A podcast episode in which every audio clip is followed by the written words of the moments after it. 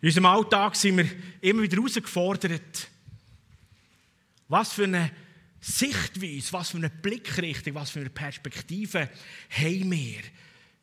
Wie sehen wir, ist das Glas halb voll oder ist das Glas halb leer? Oder ihr kennt das auch, oder? Eine Münze hat immer zwei Seiten. Auf der einen sieht man eine Figur, auf der anderen Seite ist eine Zahl. Von welcher Seite schaust du den fünf lieber an? Ist dein Glas halb voll oder halb leer? Ist für dich der Vorhang die absolute Trennung? Es geht nicht. Für mich ist das die Erweiterung. Wir haben mehr Platz, mehr Möglichkeiten. Wie schaust du? Was für eine Sichtweise hast du, haben wir? Und ich auf dem Herz mit euch, mit uns auseinandersetzen über diese wunderbare Sache. Der Predigt den Titel gegeben. Oh, einer zu weit, wo ist da der Rest? Ah, hier. Himmlisch gesehen. Ich möchte mit euch anschauen, was für eine Perspektive haben wir, was für eine Sichtweise haben wir. Und der Find von Gott, Teufel, Satan, wie er beschrieben wird in der Bibel, Gottes Find, der wette eigentlich, dass wir unsere Welt durch die Augen der Hoffnungslosigkeit anschauen. Und so eigentlich aus einer Haltung vom Mangel reagieren. Er versucht uns ununterbrochen zu beschäftigen mit irgendwelchen ermüdenden Nachrichten, mit irgendwelchem Zeug, wo wir uns damit sollten beschäftigen, auseinandersetzen. Vielleicht wallen es da ein bisschen der Emotion oder so. Einfach, dass wir keine Zeit finden, Gedanken von Gott überzukommen oder Gedanken von Gott durch unser Herz zu gehen, mit ihm uns mehr zu beschäftigen. Und die vorrangige Taktik vom Find ist nicht in erster Linie seine bösen Absichten in unseren Kopf oder unser Herz einzupflanzen. Wenn ich es richtig verstehe, ist seine Absicht vielmehr, uns davon abzuhalten, Gottes Gedanken aus Sichtweise zu empfangen. Einverstanden? Das ist es. Nicht alles, was wir machen, alles, was wir lesen, alles, was drin sind, uh, das ist der Teufel, das höre ich etwa die wieder. Nein. Aber es ist Ablenkung. Es ist so, zum Teil nicht so wertvoller Nonsens, oder? Und das aber deckt uns ein und packt uns zu und beschäftigt uns, braucht unsere Energie, unsere Aufmerksamkeit und hindert uns daran, Gottes Gedanken und Sichtweise zu empfangen. Doch Gott hat uns Augen gegeben, um nach vorne zu schauen. Gott hat uns prophetische, himmlische Augen gegeben, um Sachen zu sehen, eben. Zum so einen Vorhang zu sehen, nicht als Trennung, sondern es ist eine Erweiterung, verstehst du? Dass etwas passiert, dass etwas mehr möglich wird. Gott hat uns Augen gegeben, um vorne zu schauen, weil wir dazu bestimmt sind, das Neue, das vor uns liegt und allenfalls noch nicht sichtbar ist, zu sehen und es eigentlich in Existenz zu bringen. Das ist deine und meine Aufgabe. Gott hat dich und mich für das eigentlich geschaffen und kreiert. Und auf diesem Bibelvers, da haben wir prophetische Wort, Jesaja 43, Anfang von diesem Jahr, wie in unser Jahr hineingeredet. Und ich ganz bewusst immer wieder, den Vers wollte ich immer wieder vornehmen und sagen, Herr, Denkt nicht an das Frühere und auf das Vergangene achtet nicht. Siehe, ich wirke Neues. Jetzt sprost es auf. Erkennt ihr es nicht? Und das ist interessant, oder? Wir sollen vorher schauen. Der Vers bringt zwei Perspektiven. Du kannst entweder in der Vergangenheit sein und mit dem hängen oder vorher schauen. Neues, allenfalls gesehen, vielleicht aber erst prophetisch gesehen. Es ist noch gar nicht. Aber es soll werden, es soll kommen. Es sprost schon auf. Wir werden eingeladen durch diesen Vers immer wieder mit himmlischen Augen zu schauen, göttliche Perspektiven zu haben. Wir sind nämlich nicht geschaffen worden, in der Vergangenheit zu leben. Hast du gewusst, dass Reue und Bitterkeit in der Vergangenheit verankert ist und es übt eine zerstörerische Wirkung auf unsere Seele aus? Wir können die Situation nicht mehr ändern. Aus der Vergangenheit. Es ist Man kann es nicht mehr ändern. Es ist durch. Und die negativen Emotionen, die das vielleicht verursacht, man kann sie nicht ändern. Doch obwohl wir die Vergangenheit nicht ändern können, ist es uns möglich, im himmlischen Sinn die Emotionen oder das, was uns vielleicht ähm, gefangen hat, mit dem zu transformieren. Himmlisch transformieren. Aber solange das du und ich, solange wir in unseren Gedanken im Gestern verweilen, in der Vergangenheit hocken, werden wir nicht frei.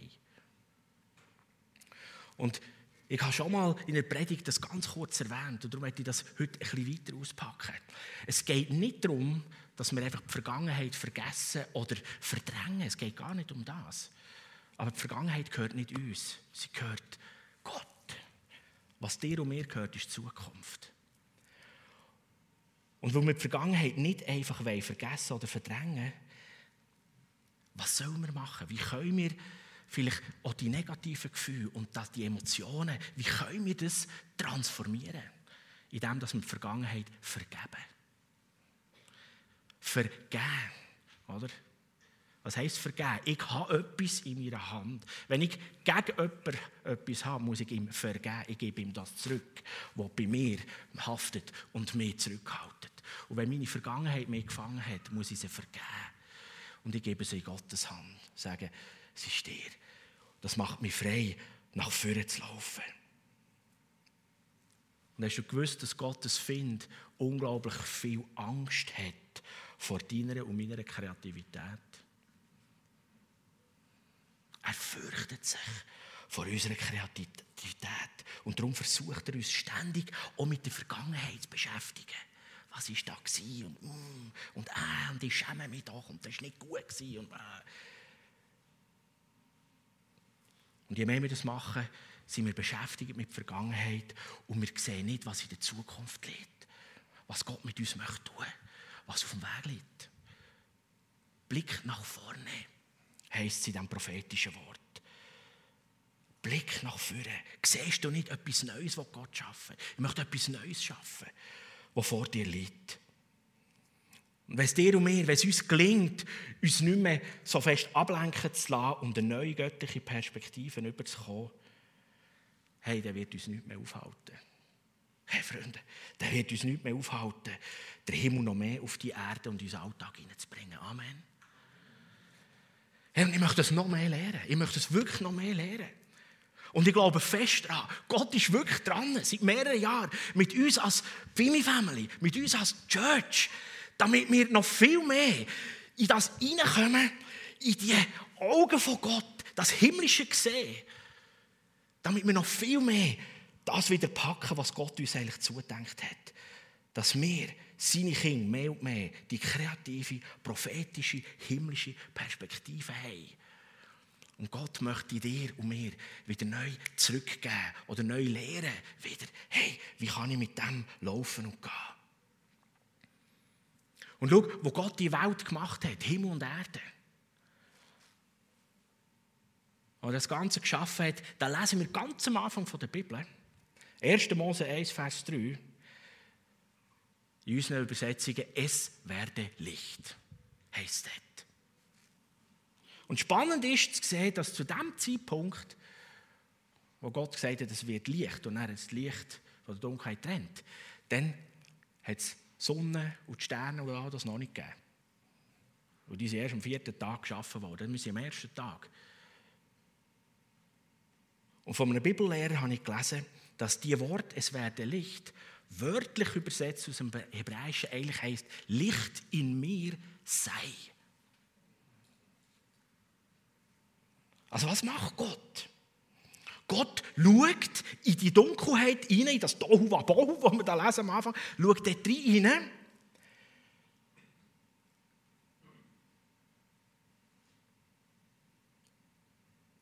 Und währenddem er in die Dunkelheit, in das Öd und das Wüste hineinschaut, setzt er Licht frei. Es ist ein Schauen. Es ist ein, Erkennen. Es ist wie ein prophetisches Fürschauen. Eine Vision. Und er weiß, in mir trage ich Licht, seine Herrlichkeit. Und jetzt, in diesem Aussprechen, setzt er das frei. Licht in mir, Sieg. Und jetzt kommt das Licht, das er hat, das er ist, rein in die Finsternis.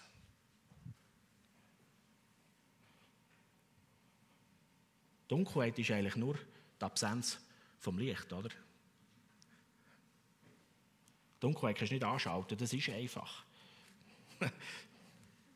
nur die Absenz vom Licht. Und sobald Licht da ist, wer, wer ist stärker? Das Licht. Und dann lesen wir 1. Mose 1, Vers 4, und Gott sah, dass das Licht gut war. Also wenn Gott etwas betrachtet, wenn Gott etwas anschaut, macht er das anders als wir Menschen. Das Wort sah oder sehen, oder auf Mundart gesagt schauen, ist das hebräische Wort Ra'a. Ra. Und es bedeutet etwas wahrnehmen, etwas erkennen, in etwas hineinsehen, in etwas hineinschauen. Also es ist nicht nur optisch wahrnehmen, sondern es geht wie um eine prophetische Einsicht. Gott schaut in etwas hinein und er entdeckt dort das Potenzial. In diesen Dingen, in dieser Situation, in dem Menschen. Und dann kommt es vor. Wenn wir wieder anschauen, sehen wir rein und dann sehen wir, was eigentlich das Potenzial ist. Und wenn Gott Dinge anschaut, dann bleibt er nicht passiv, sondern er erkennt den Zweck, das Potenzial, die Bestimmung von so einer Situation, von einem Lebewesen, von, von einem Ding und bringt das so in Existenz zum Leben. Und das Wort Ra'a wird im Alten Testament auch für einen Seher oder Propheten gebraucht. Eben, sie werden eigentlich sehr genannt, ihr könnt das nachlesen, 1 Samuel 9,9 wird das wie erklärt. Menschen, die prophetische Einblick haben, die nennt man Seher, eben Ra'ar, solche, die mit Gottes Augen schauen können. Sie haben wie, sie haben wie von Gott die Gunst, die Salbung, die Fähigkeit bekommen, wie er zu sehen. Die Sachen so zu sehen, wie Gott sie sieht. Gott ist also, könnte man sagen, der erste Prophet gewesen, oder? Im Universum. Er schaut in die Dunkelheit rein und jetzt sieht er Potenzial und er setzt das Licht in sich frei. Und noch viel mehr hat er nachher geschaffen aus, aus dem heraus. Und alles, was in ihm und durch ihn geschaffen wurde, hat einen Zweck und eine Bestimmung. Und Gott stellt sich zuerst einen Zweck, Bestimmung vor, hat eine Vision, hat einen Blick, das Neue, was soll sein. Und dann redet er in die Situation und er spricht es aus. Und wir schauen oft auf unsere Fehler, auf unser Versagen, auf unsere Vergangenheit. Gott aber schaut auf deine und meine Bestimmung.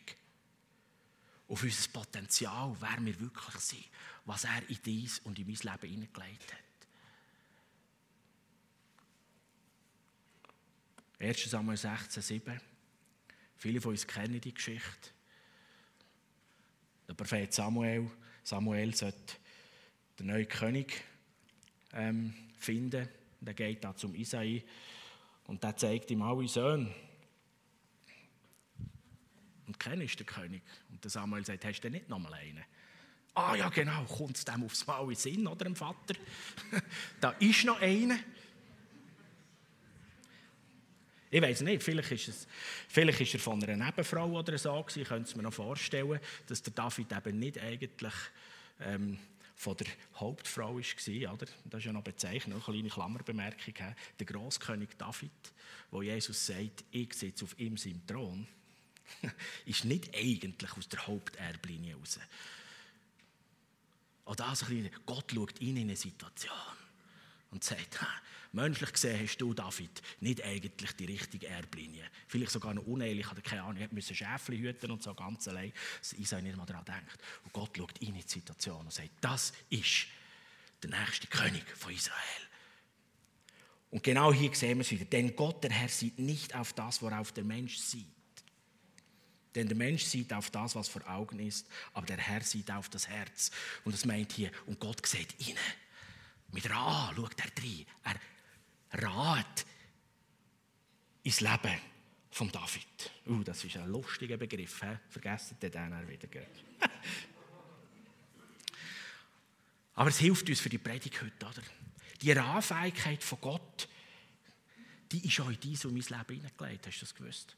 Gott hat dich und mich nach seinem Ebenbild gemacht. Und im Garten Eden am Anfang, wo die Welt geschaffen wurde, hat Gott der Mensch nach seinem Ebenbild gemacht. Auch mit dieser Fähigkeit, ihnen zu sehen. Und wenn wir das verstehen können, dann können wir das Problem aus einer ganz anderen Perspektive anschauen. Verstehst du? Und weißt du, wie wichtig ist das auch heute in unserer Zeit, in unserem Alltag, dass wir in Situationen, in Momenten anders reinschauen können, eine andere Perspektive haben von etwas, dass etwas anders kann sein kann und wir so Lösungen können herbeiführen, hineinsprechen und sie werden. Gott und du, das sind Partner. Gott möchte mit dir, mit mir Partner sein. Und er zeigt das schon ganz am Anfang. Wo Gott die ersten Menschen gemacht hat, der erste Mensch, der Adam, den er geschaffen hat, hat Gott einem Menschen seinen Geist eingehaucht. lesen wir. Und er hat gesagt, ich möchte mit dir zusammen arbeiten. Du bist nach meinem Ebenbild gemacht. Und Gott hat all die Tiere geschaffen, all das gemacht. Und er hat dort dem Adam, das könnt ihr nachlesen, gesagt, du, lass jetzt mal, ich habe das jetzt alles gemacht. Ich möchte, dass du hineinschaust in die Lebewesen und die Bestimmung und den Zweck erkennst und dann benennst du die Tiere. Merkt ihr etwas? Ein Miteinander. Gott sagt ja. Der Mensch, der Adam, hat die Gabe bekommen von mir. Der soll reinschauen. Nicht nur, ah, es ist ein braunes Fähli, sondern, hm, das ist Kuh. das geht für uns heute nicht mehr so gut. Auf Hebräisch ist es viel schöner. Die, die hebräischen Begriffe die haben noch viel tiefere Bedeutung. Aber darum ist etwas Wunderschönes, wenn wir unseren Kindern einen Namen geben. Das machen nicht alle gleich. Aber ich freue mich jedes Mal, wenn, wenn ein junges Ehepaar kommt und mir erzählt, was für eine Vision sie in diesem Namen für ihre Tochter oder ihren Sohn haben. Und das sprechen.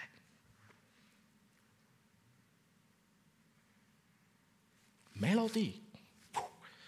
Hey, da ist, da ist Bestimmung, da ist Zweck drin, wo man hineinschaut, bevor es auf die Welt kommt. Verstehst du? Hey, wir haben unglaubliches Vorrecht, was wir dürfen, unseren Kindern einen Namen geben. Und hoffentlich ist das nicht einfach nur ein Name, weil er schön tönt, sondern ist es, ist es ein prophetisches Zusprechen in ein Leben hinein. Wow, du bist Simon. Du bist Jael. Und dann ist all das, was dazugehört, was das bedeutet, sprechen wir dort rein. Für den Adam ist es im Garten nicht einfach eine übernatürliche Gabe. Für Adam ist das ein völlig natürlicher Vorgang. Ein natürlicher Ausdruck von der Beziehung, die er mit Gott Das gehört ganz normal dazu. Wir lesen, Gott ist jeden Tag in den Garten gekommen und die haben zusammen Gemeinschaft gehabt. Adam, Eva oder die ersten Menschen. Sie haben Beziehung gehabt zusammen.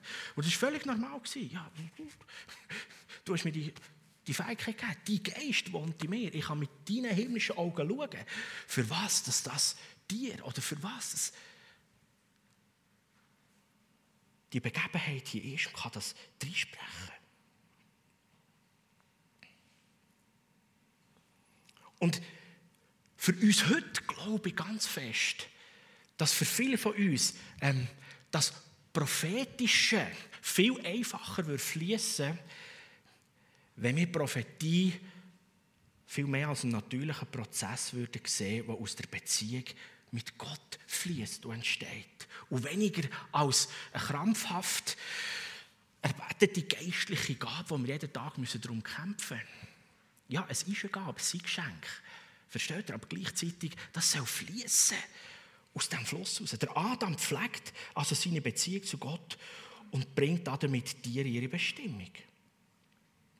Prophetie ist nicht primär eine neutestamentliche Gabe oder eine alttestamentliche Erwählung.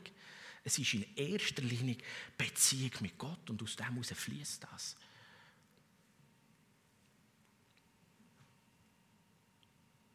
Und wie Jesus ist in dein und mein Leben hineingekommen, hat er dir und mir wieder ganz neu die Ra-Augen geschenkt. Im Lukas-Evangelium lesen wir, Jesus ist einmal bei seinen Jüngern und dann heißt es, und er hat sie angehaucht. Oh. Und das hat er gesagt, empfangen der Heilige Geist. Eigentlich ein Beispiel auf das, was am Anfang im Garten Eden ist passiert. Wo er sagen, hey Freunde, etwas ist verloren gegangen. Durch den Sündenfall. Aber durch den Heiligen Geist, Gottes Geist, der in unser Leben ausgossen ist, sollen wir die himmlische Gabe, das himmlische Gesehen, wieder ganz neu geschenkt bekommen. Es soll für uns wieder normal und natürlich werden. Und interessant im 1. Korinther 14, 1, dort lesen wir, bleibt auf dem Weg der Liebe, strebt nach den Geistesgaben, vor allem aber danach prophetisch zu reden. Andere Übersetzungen übersetzen dort, wo es ist in Befehlsform, im Griechischen ist das Befehlsform, wo der Paulus sagt, ich will, dass ihr alle prophetisch redet. Warum? Der Paulus Neutestamentlich von Jesus, er wusste genau, wie wir den Heiligen Geist wieder geschenkt bekommen haben. Da, wo die Sünde ist, ins Leben gekommen von den Menschen, der ersten Menschen, Adam und Eva, hat Gott in dem Sinn seinen Botschafter oder seinen, seinen Geist wieder müssen zurückziehen Und somit haben die Menschen die Fähigkeit verloren. Alttestamentlich ist das eine Bestimmung, speziell für Prophetenkönige. Neutestamentlich sagt Jesus, hey, Gottes Geist soll wieder in euch wohnen, in euch sein. Und das macht euch wieder fähig, himmlisch zu sehen, prophetisch zu sehen. Und darum sagt der Paulus, hey, ich will, dass dir alle prophetisch redet. Ja, was redest du prophetisch? Das, was du im Geist siehst, das, was du empfängst. Wenn du das aussprichst, dass das entsteht, etwas Neues. Und das kann ganz natürlich und einfach sein. Wir haben uns vielleicht vorgestellt, dass das boah, gewaltige riesige Sachen sind. Nein, mehrheitlich sind das ganz natürliche, bodenständige, einfache Dinge, die wir aussprechen, aber sie werden soll etwas Neues passieren, führen schauen. Wo die ersten Menschen gesündigt haben, weil sie von der Frucht vom Baum gegessen haben, haben sie die Fähigkeit verloren. Und jetzt ist der Mensch nicht mehr auf Gott fokussiert, sondern auf sich fokussiert. Und als die Menschen auf sich fokussiert waren, was haben sie, was haben sie gemacht oder festgestellt? Oh, wir sind nackt. Oh, nicht gut. Schämmer verstecken zu.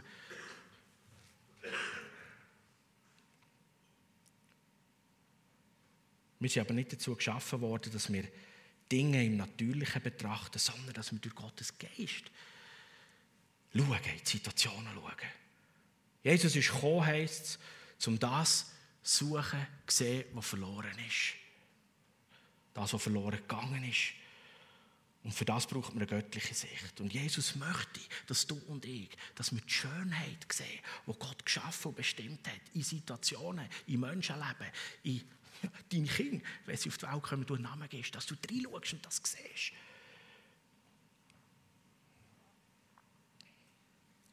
Die ersten Menschen nach dem Sündenfall auf sich selber geschaut haben, sie waren nicht zufrieden mit dem, was sie gesehen haben. Und die Perspektive von Gott verloren gegangen ist. Und das offene Geheimnis da drin ist, prophetische Menschen, die sind einfach überdurchschnittlich auf Gott fokussiert. Anders gesagt, ihr Bewusstsein lebt aus dieser Beziehung mit Gott. Ganz einfach. Je intensiver wir Beziehung mit Gott pflegen, umso natürlicher fließt auch das Schauen und das Prophetische. Du kannst nicht aus Gottes Perspektive schauen, wenn du zu fest mit dir selber beschäftigt bist. Denn wenn wir uns zu fest auf uns selber konzentrieren, auf unsere Fehler, dann werden wir unzufrieden sein. Wenn wir uns selber anschauen, dann sind wir entmutigt.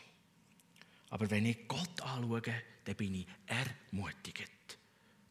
Im 2. Korinther 3,18 lesen wir, wir sollen in den himmlischen Spiegel schauen. Wir sollen ihn betrachten. Und dort werden wir ihn anschauen und indem wir ihn anschauen, werden wir uns sehen, heisst es dort. Ah, in den himmlischen Spiegel schauen. Dann siehst du, wie Gott dich um mich gedacht hat.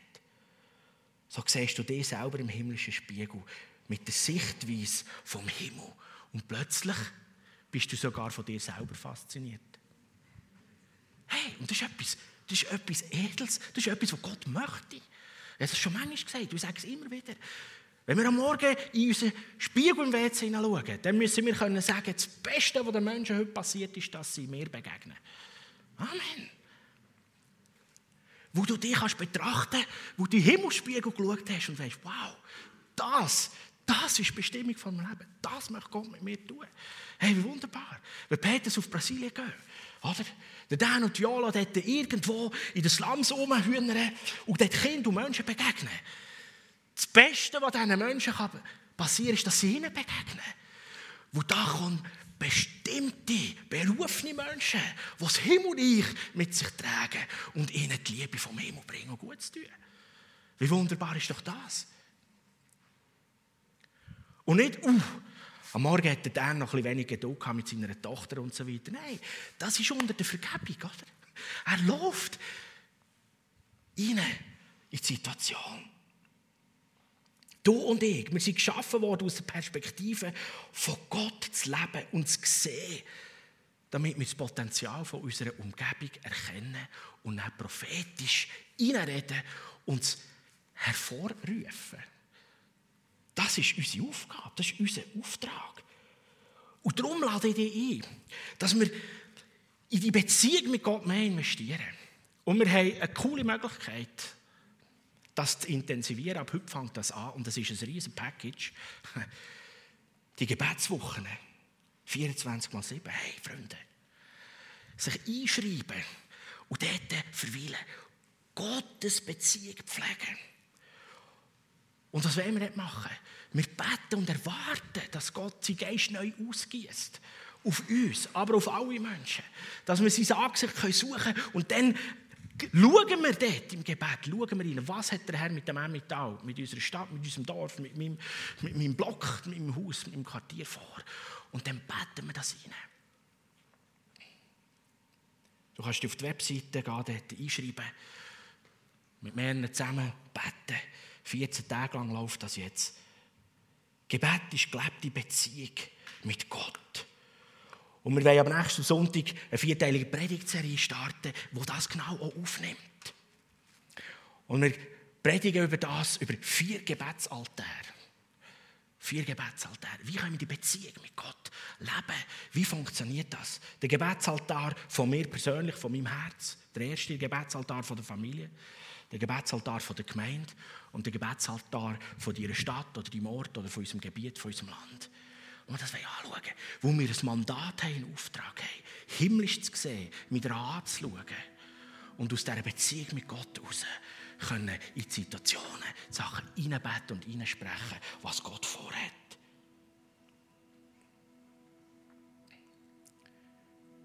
Die Geschichte von Thomas Edison. Auch wenn du nicht weißt, wer der Thomas Edison ist, jeder von uns war schon mehrmals froh, dass der Typ gegeben hat wo er hat Glühbirnen erfunden Und Thomas Edison, der ist als eines der grössten Genie in unsere Geschichte eingegangen. Er hat nicht nur Glühbirnen erfunden, er hat ganz Haufen anderes Zeug noch gigantisch brillant entwickelt und vorgebracht. Der hat Neues zum Leben gebracht. Der hat die Sachen hineingesehen und es ist geworden, wo Gott ihm die Fähigkeiten, die Kreativität, wo Gott die Menschen leitet. Aber als Kind ist, hat das beim Thomas Edison überhaupt nicht so ausgesehen, als er ein mega Genie wäre. Das war das Gegenteil der Fall. Gewesen. Ich möchte das ganz kurz erzählen. Eines Tages ist der Thomas von der Schule heimgekommen und hat seiner Mutter einen Brief gegeben. Und er hat gesagt, mein Lehrer hat mir diesen Brief gegeben und gesagt, ich soll ihn nur meiner Mutter zum Lesen geben. Die Mutter nimmt den Brief, tut ihn auf, schlägt den Fötz auf und die Mutter hat die Augen voll Tränen, wo sie diesen Brief liest. Und sie liest in ihrem Bibel laut vor. Und Sie liest ihm vor und sagt, ihr Sohn ist ein Genie. Diese Schule ist zu klein für ihn und es gibt keine Lehrer, die gut genug wären, ihn zu unterrichten. Bitte unterrichten Sie ihn selbst. Und viele Jahre nach dem Tod der Mutter ist der Edison inzwischen einer der grössten Erfinder des Jahrhunderts. Der stöbert in einer alten Schachtel, die er von seiner Mutter bekommen hat. Und plötzlich stößt er auf ein zusammengefaltetes Papier. Und er macht das auf. Und auf dem Blatt Papier steht, Ihr Sohn ist geistig behindert. Wir wollen ihn nicht mehr in unserer Schule haben. Der Thomas Edison hat stundenlang gerannt, nachdem er das gelesen hat. Und als er sich einigermaßen erholt hat, schreibt er in sein Tagebuch, Thomas Alva Edison ist ein geistig behindertes Kind. Durch eine heldenhafte Mutter ist er zum größten Genie vom Jahrhundert geworden.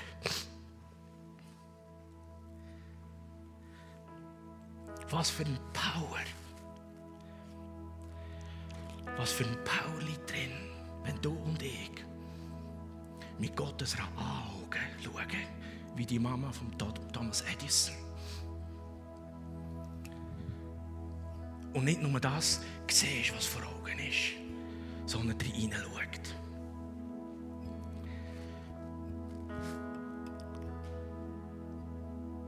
Und die Mama von Thomas Edison sieht in ihrem Sohn das, was die Welt nicht sehen konnte. Das, was der Lehrer nicht, nicht gemerkt und nicht gesehen hat. Aber sie redet prophetisch in sein Leben hinein. Und es hat Schöpfungskraft. Und genau von dem hat der Teufel Angst. Dass du und ich himmlisch sehen können. Und anfangen in Situationen hineinschauen. Und dann Perspektiven von, von Gott einnehmen und anders reinreden. Die Welt hat Thomas Edison als geistig behindertes Kind gesehen. Doch als seine Mutter ihn angeschaut hat, hat sie ein Genie gesehen. Sie hat es ausgesprochen mit der himmlischen Perspektive. Und es hat seine Bestimmung für immer eingefädelt. Und die Welt wartet. Die Welt wartet auf die Söhne und die Töchter von Gott. Lesen wir im Neuen Testament. Gottes Söhne und Töchter mögen aufstehen, die Welt wartet darauf. Und dass wir mit einer anderen Perspektive in die geistig behinderten Situationen hineinschauen und hineinreden. Und das entsteht aus dieser Beziehung mit Gott. Und das fließt. Nicht, weil es mega kompliziert ist oder mega schwierig wäre. Lasst uns himmlisch prophetisch Lasst uns unsere himmlisch-prophetischen Augen frisch. Und vielleicht hilft es dem einen oder anderen, dann meldet ja am Grundkurs Prophetie. Er startet im November. Schlussinfo werdet ihr noch ein Video dazu sehen. Was so wichtig ist, dass es nicht ein paar Spezialisten sind, die irgendwie für Hühnerhaut sorgen, wenn ein prophetisches Wort kommt, sondern dass wir alle verstehen wie es der Paulus schreibt, ich will, dass ihr alle prophetisch redet, wo genau um das geht. Hineinschauen in die Situationen und dann sprechen wir das aus. Und wir haben eine andere Perspektive. Und dann ist der Vorhang nicht der Vorhang von der Trennung, sondern der Vorhang von der Erweiterung, von der Multiplikation, vom Grösserwerden. Und lasst uns in mehrere Situationen und Leben so hineinschauen, immer wieder. Nachbarn, die wir sehen. In der Schulklasse, am Arbeitsplatz, in deinem Quartier, in deinem Block irgendwo. Aus der Beziehung mit Gott raus. In der Mission im Ausland, in Brasilien. Aber auch ganz einfach im Kleinsten in ihrer Familie. Wo eine Herausforderung ist, wo es irgendwie Lampen gibt in der Schule, im Kindergarten mit deinen Kindern. Und er sagt, Gott, du hast mir nach deinem Ebenbild geschaffen. Ich möchte mit deinen Augen in die Situation hineinsehen, auf das ich prophetisch das Neue sehen, das, was du vorhast. Und das kann ihnen sprechen. Hebräer 11,1. Vielleicht verstehst du den Vers jetzt plötzlich anders. Was ist denn der Glaube? Er ist ein Rechnen mit der Erfüllung dessen, worauf man hofft. Ein Überzeugtsein von der Wirklichkeit unsichtbarer Dinge. Wo du im Glauben drin siehst. Andere Übersetzungen sagen, der Glaube ist die Überzeugung, das, was noch nicht sichtbar ist, in die Sichtbarkeit zu bringen. Indem das mit seinen Augen sehen. Und Leute, uns in diesem zweiten Teil vom Worship unser Leben, unser Herz im Herren strecken. Und wenn du sagst, hey, cool Preacher da vorne, ähm, das Jesus und so, was ist mit dem los? Der ist in mein Leben gekommen, ich habe keine Ahnung von dem. Ich möchte dir ganz kurz und einfach sagen, du bist geschaffen als ein Kind von Gott. Und wir alle zusammen können es uns selber nicht. Die Sünde trennt uns von Gott. Aber Jesus ist gekommen, um die Gottlosigkeit, die Schuld, die Sünde, die wir haben, zu vergeben. Und er möchte in dies und mein Leben hineinkommen. Und wenn er in dies und mein Leben hineinkommt, dann füllt er dich und mich mit seinem Heiligen Geist. Und du wirst neu wieder erfassen, was du für eine Bestimmung hast, was, für was du denkst bist. Und wir können das ganz einfach in einem schlichten Gebet reden mit Gott, sagen, Gott, da bin ich. Ich habe verstanden, dass du mich gemacht hast und dass ich dich brauche. Vergib mir, dass ich ohne dich gelebt habe. Und komm in mein Leben. Und er wird dir ein neues Leben geben. Und du wirst mit dem Heiligen Geist in deinem Alltag unterwegs sein. Und wirst ganz anders, ganz neu Frucht bringen und kreativ deine Umgebung, segnen und sie gestalten. Ich darf euch einladen, aufzustehen. Ich möchte noch kurz beten und dann fahren wir weiter und stecken unser Leben im Herrn. Jesus, danke vielmals. Du hast alles gezahlt und alles wieder möglich gemacht. Dass wir in die Bestimmung zurück dürfen kommen, die du uns gedacht hast. Die Herrlichkeit, die du Gott uns zugedacht hast, die wegen der Sünde verloren ist gegangen, hast du wieder zurückgebracht, indem du uns vergisst und unsere Vergangenheit übernimmst. Und wir dürfen die Zukunft gestalten und sehen mit deinen Augen. Danke, dass du da bist. Und Herr, ich bete, dass du jedem Einzelnen von uns ganz neu begegnest und auch uns als Gemeinde, als Kirche einfach voranbringst, uns hilfst, himmlisch zu sehen und so unserem Umfeld, unserer Gesellschaft zu dienen und sie mit dem zu beschenken, was du vorhast. Dass das sichtbar wird, was noch nicht ist. Das, was allenfalls im Schmerz oder im Zerbruch ist, dass es neu wird. Danke vielmals. Komm, Heiliger Geist, und für unser Leben noch mehr begegne du uns. Wir brauchen dich viel mehr.